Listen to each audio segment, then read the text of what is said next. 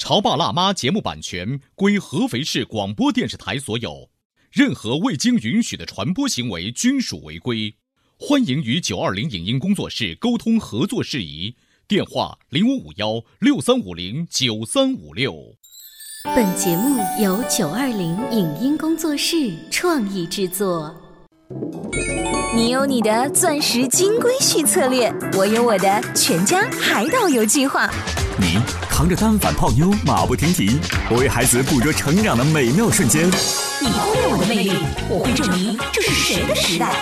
你否定我的生活态度，我决定我的人生蓝图。帅哥俊男靠边站，有了宝宝的潮爸魅力更爆发。窈窕美女靠边站，有了宝宝的辣妈魅力更火辣。我是辣妈，不是老干妈，我为自己代言。我是潮爸，不是太阳能浴霸，我为自己代言。潮爸辣妈。本节目嘉宾观点不代表本台立场，特此声明。都说陪伴是最长情的告白，那么在孩子写作业的时候，我们是应该陪伴在他的左右，还是安静的不打扰？如何通过写作业培养孩子的责任感？孩子写作业时的两面性为什么值得家长关注？通过全国投票的大数据，我们又能得出什么结果呢？欢迎收听八零后时尚育儿广播脱口秀《潮爸辣妈》，本期话题：孩子写作业时你在干嘛？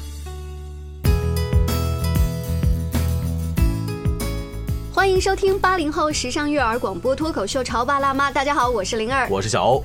呃，你知道前两天有一个我们的好朋友，就说我最近遇到一个闹心的事儿，我能来你们的直播间咨询一下吗？什么事儿啊？就是我的儿子现在已经上小学二年级了，而且作业还不错，写的还挺乖。但是他写作业的时候，我特别无聊，我不知道我该干什么。就是说，孩子写作业的时候，我们该干嘛？对，我就跟他说：“你打毛衣啊！”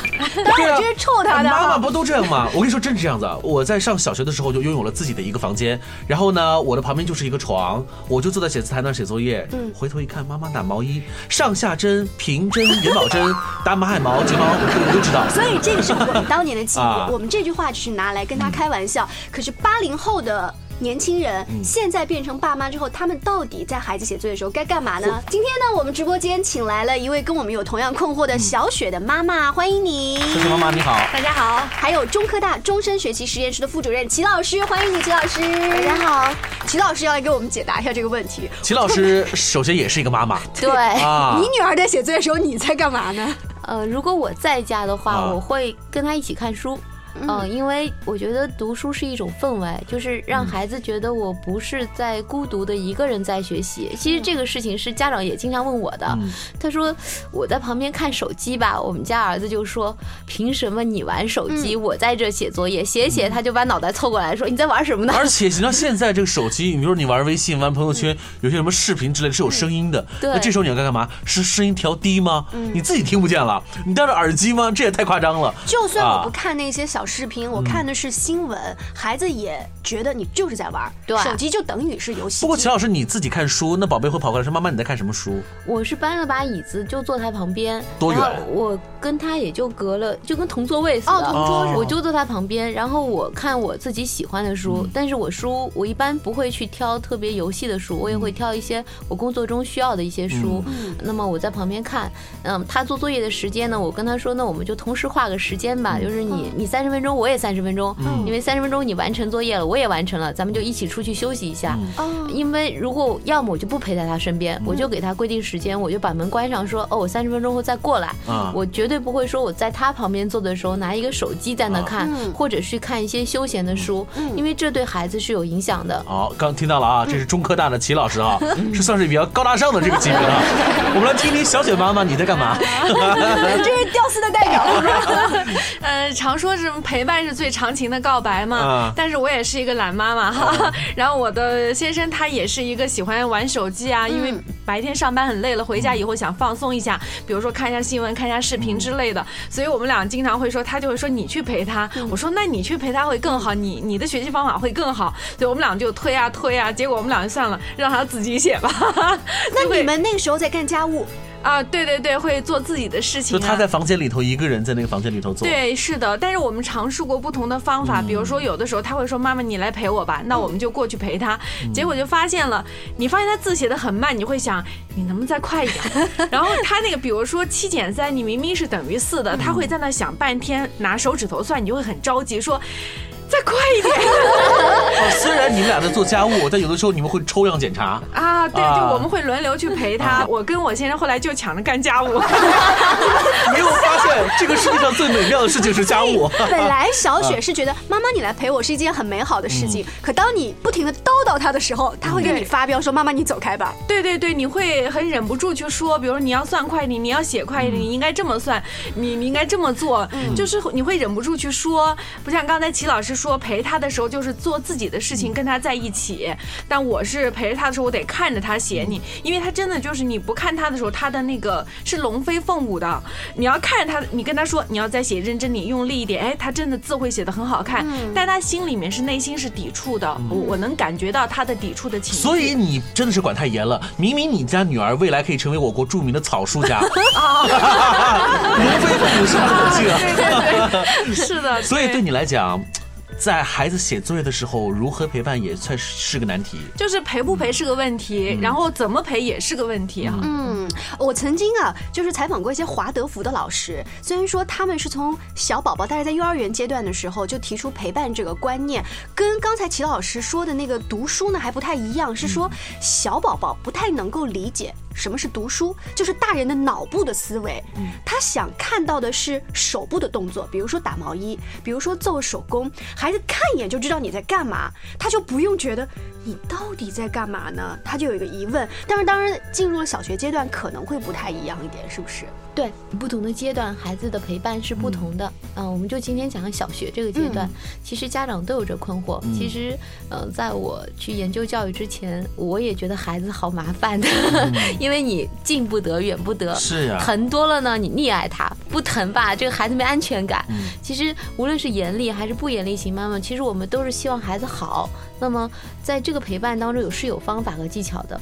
第一个，我觉得有两点，其实刚才你在讲解的过程中，我认真听了。你第一个怕陪他，因为你其实是偷懒的心，我也有，家长都有。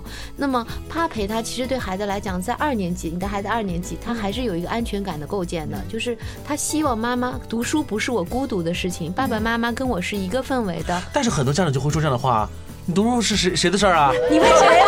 你到底是谁的事儿？你告诉我来，自己的事儿。对，读书是孩子自己的事。啊，但是呢，你为什么大家都说书香门第？嗯，在有书的氛围。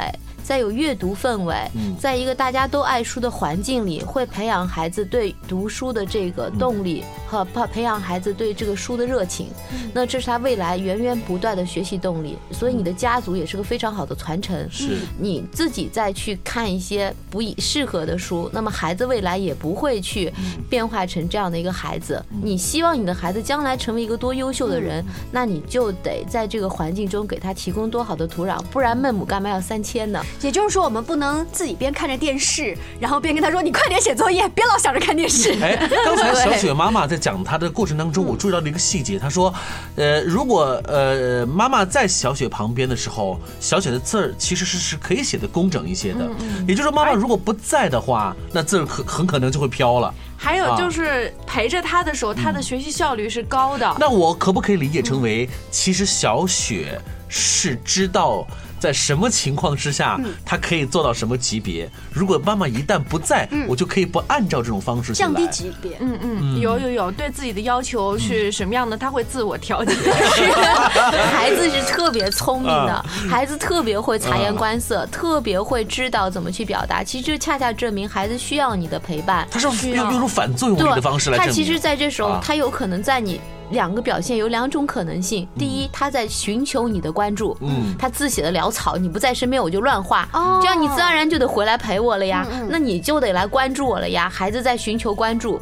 第二件事呢，他本身的一个惰性，他自己觉得，哎呀，妈妈不在我可以放松一下。但这个长此以往，他就养成很坏的习惯了，他就会形成两面的做法。嗯，自己不能够自己的约束和管理自己，没有很好的自控力。嗯，这也是未来学习中很大的一个障碍。嗯，因为你不能跟他一辈子。辈子。就像刚才说的，读书是他自己的事情。嗯，我们做的陪伴不是说读书变成我的事情，而是说我尊重你读书的这个选择。妈妈愿意告诉你读书很重要，因为妈妈也爱学习。哎呀，什么妈妈爱学习啊？你知道 齐老师说到这时候，我就要替很多广播前那些不爱读书的爸爸妈妈 伸张一句了，说齐老师你是中科大毕业的，就是爱读书。现在的年轻人他很浮躁，他自己看不下去书。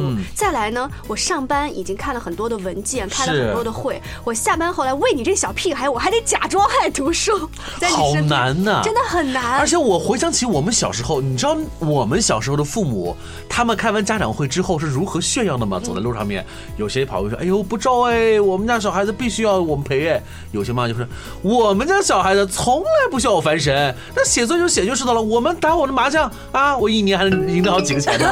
孩子的事情由让孩子自己去做，我们还不需要去。真有那样的小孩儿就小时候，你知道，当如果你的妈妈啊听到了别人的妈妈如此的炫耀的时候，我们晚上回家之后屁股一定是红的，真是这样子。时代怎么就变了呢？没有变。啊，其实我讲的是一种方法，就是如果你能做到，当然是最好的，嗯。也不是说我们都得那样去做，因为刚才有的家长来讲概率的事情啊，嗯。如果是有的家长是偶尔的有一些孩子，爸妈打着麻将，然后孩子也读书好，大家就认为这就是应该最好的对啊，其实不是这样。你从统计学的角度来讲，更多的是家长也勤快，然后啊。表现好，然后愿意读书的孩子更成功。对。那么你看我们在科大少年班有个统计数据，那么百分之六十的孩子就是少年班的家长，他是医生或者是教师家庭出身，所以你可见这个家庭氛围对孩子的成才率还是有很大的影响的。这个我们不能要求每个家长都做到说你硬去陪，其实我也做不到，因为有时候我也累得发疯，我就把门关上。但是我至少能做到的一点，我给他一个安全的学习环境，就是我让他在里面，我告诉他宝宝三十分钟后你可以休息了，但是我对你有要求，我说作业你可以拿一个比较好的作业纸给他看，妈妈希望你写到这个样子，三分钟后我会来看能不能写到这个样子，我希望到这个目标，那么我希望你做数学只错一题或者是不错，能够自己检查。如果你你给他定一个目标，然后呢你说我不会打扰你，当你完成了以后会告诉孩子，不是你完成了还要再去写什么，而是说当你完成了这件事之后，你可以休息了，或者你可以去做你喜欢的事情了。孩子心里有动力、有目标，那你的陪伴可以在外面，但是我不建议去打麻将或者玩手机那么响的动作嗯，或者也不是说把电视卡个分条，说我彻底不看电视，而是说要不要在打扰孩子的这个环境下，非常安静的氛围给孩子，让孩子在里面能够自由的按照他的目标去完成他的任务。而且他心理上是知道妈妈是支持我现在的这么一个举动，对而且跟我已经商量好，而且是说话算话的，就是我写完作业，你可以让我自由的去玩儿。对，呃但是这个过程中，你还要跟孩子沟通一点，说今天你在这里写作业，妈妈不是去玩儿去休息了，你要告诉妈妈，妈妈要去做家务，嗯妈妈有什么事要做，所以你自己写作业。但是千万不要做一件事情，就是我给他定了目标，不要在他目标执行的时候就去批评他，就去指责他。你说，哎呀，你看你这字写的，而且大人呢，你要回想我们的小时候，因为我们已经忘记我们成长的时候是什么样子了。孩子那时候写的慢，或者孩子写的不好，或者孩子不知道三加四等于七很正常，你那时候也不知道，因为你现在是我们都学到现在了，你你微积分都学了，你还不知道三加四，那智商就出问题了，对不对？所以你你其实当时的问题是你不要在那个时候就指责孩子说，哎呀你怎么那么笨那么着急，就立刻把孩子的事情接过来。就好像是我们现在已经成年了，在家里做家务，你会发现我们的妈妈和我们的婆婆也喜欢中途打断我们。就是哎，小雪妈妈，这地怎么扫的呀？这这怎么回事？还有脏啊？没你该呀！您正在收听到的是故事广播《潮爸辣妈》。《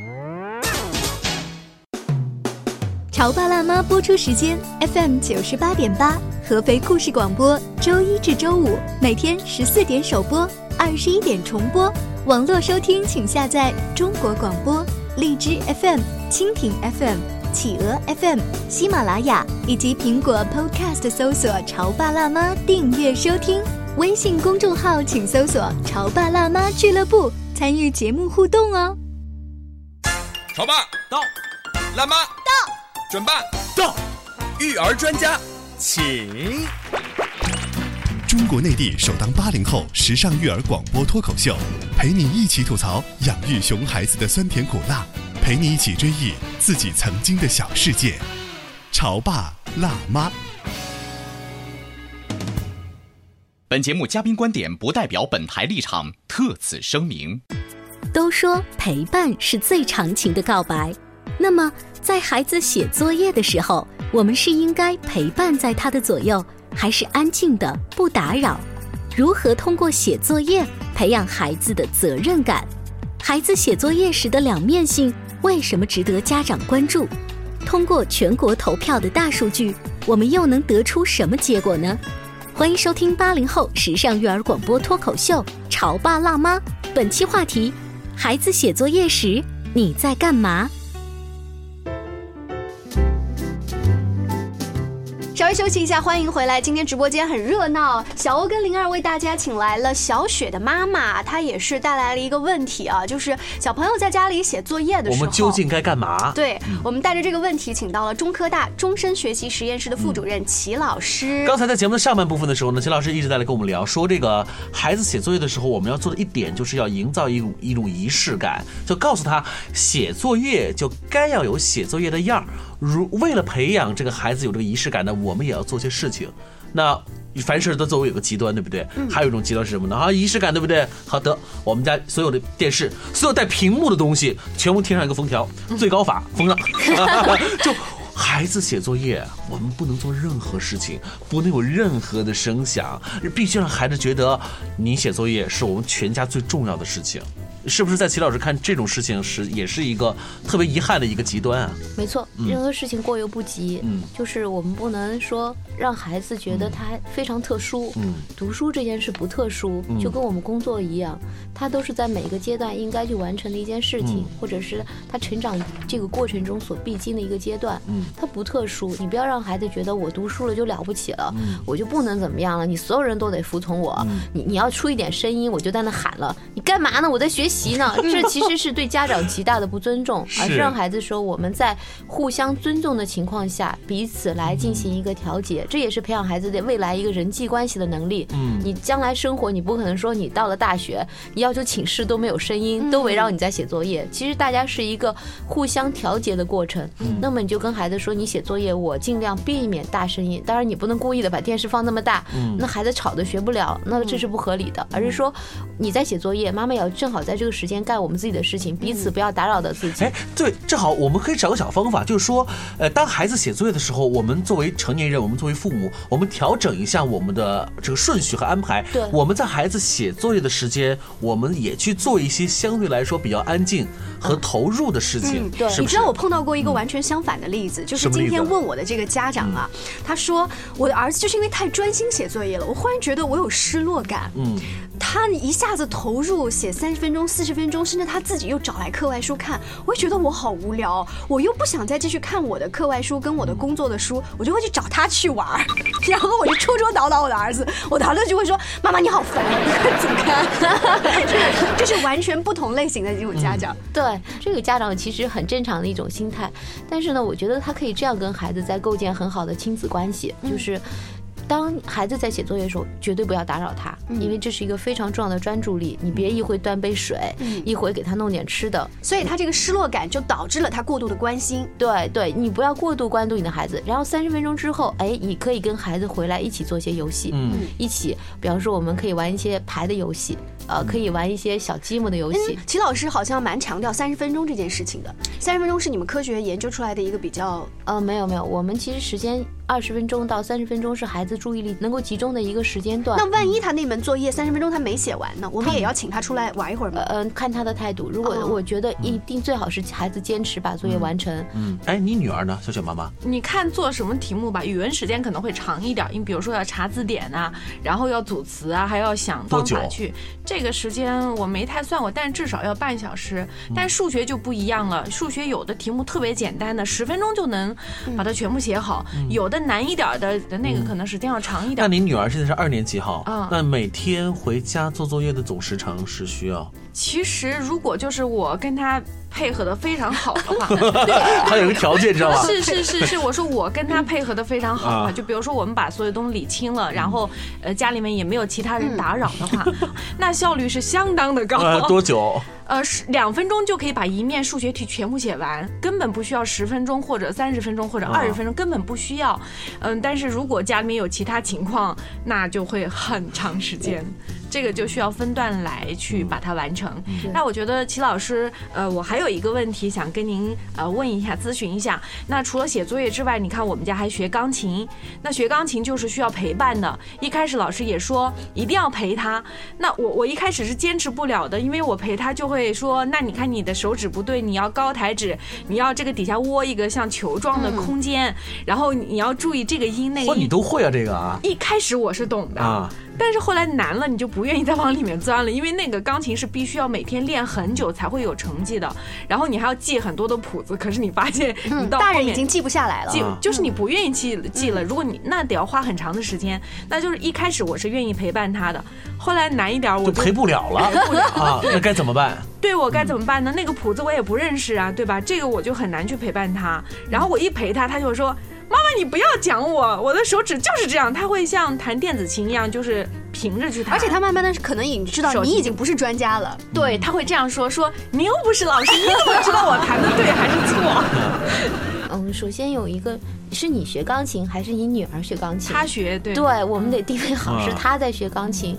学钢琴，你可能每个人有家长不同的目标，有的家长是考级，有的家长的目标就是让孩子增加一点艺术的这个修养，它是不同的目标。那结果导向应该是什么呢？我觉得应该是由老师来评定的。这个孩子说的没有错，就是你让孩子练琴，但是他要回得了琴，他得到老师呢能把琴回掉。你就告诉我，要求你每节课能把琴回掉，我会陪在你旁边听，因为你甚至可以有一个。很好的教学方法是犹太人的，叫孩子当老师，就是你要培养孩子的一个责任感。你就好像说，妈妈到后面已经很难了，你要示弱。就咱们装傻充愣，对，就这样子啊。就是其实我们要示弱，我们说，哎呀，妈妈这个东西。太深了，你真厉害，你你来教我。孩子是非常骄傲的，当然你不要太明显，让孩子一下子感觉到了你在利用他，你不要让我利用的感觉，你就是在认真的、谦虚的跟他去学。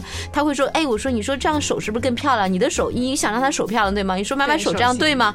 他会把老师手心一点点帮你扒的。我女儿就是，她说你看你这手多不对，要握成个鸡蛋，然后她的手就成鸡蛋了。然后他就在你的这个反哺的这种教育方式里面，自己又形成。成了自己的那一套啊，对他就会主动的去代表，因为这个时候我觉得可以培养他一个很独立的责任感，就是他觉得我可以，那我带你，然后你告诉他要求，我要回琴啊，你教会妈妈可以，你要回琴，你在旁边弹，你说你弹的太棒了，每天都亲亲他，他很得意的，然后每次回完琴，你告诉他说，哦，今天你把琴回掉了，我很开心。万一他没有回掉琴，你说那我们就要找找原因了。我妈妈是不懂，那你要想想为什么你回不掉琴，我们不能每次都这样。最后还要告诉他一个底线：如果你多少次回不掉，我们就不要再学钢琴了，因为我认为你对钢琴没有兴趣。你这样学等于是在浪费时间。其实这个孩子在这个过程中会逐渐体会到责任。体会到对自己的要求，肯定舍不得说不学钢琴。不一定啊，如果这孩子本来就是被被老妈逼的，然后你说我不学了。嗯，其实这如果他真的痛苦到学钢琴就是要他命的事情，真的还不如不学，因为你可以学古筝，可以学很多东西，找他喜欢的。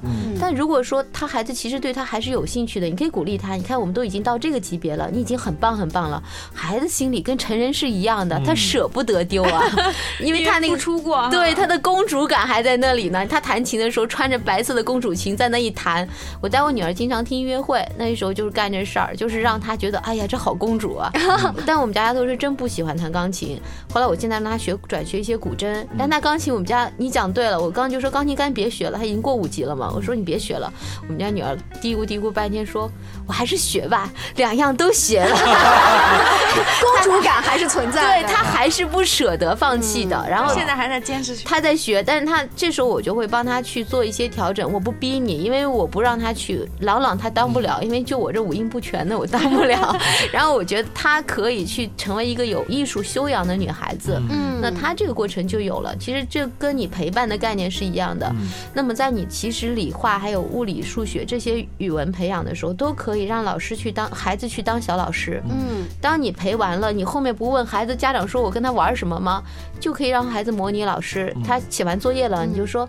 这是孩子很好的一个复述能力，你就让孩子说：“那你跟我当老师教教我上课你讲了什么呗？比方说语文啊，诱导他去给你表达。孩子在这个年龄特别喜欢当老师。你知道，像秦老师说的这一个方法，还特别适用于现在二孩政策开放之后，家里有一个小的，你让这哥哥姐姐在前面当老师，他更加高兴。所以你得赶紧有一个二宝。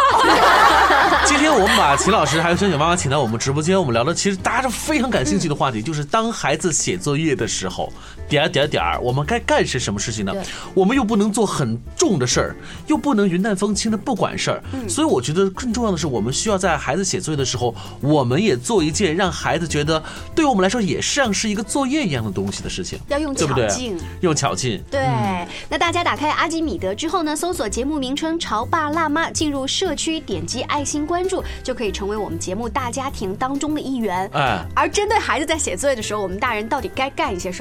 我们也是提前向阿基米德的各位听友做了一个小调查。我们听听看全国人民选项他们到底是什么？比如说有一些我就在旁边看着他写作业，还有一些呢就是我在旁边看书，看我自己的书，还有一些呢是可能自己在玩手机等等等等。我们来看一下大家的选项。嗯，通过投票结果，我们可以看出百分之四十二的父母选择了做家务，不打扰孩子。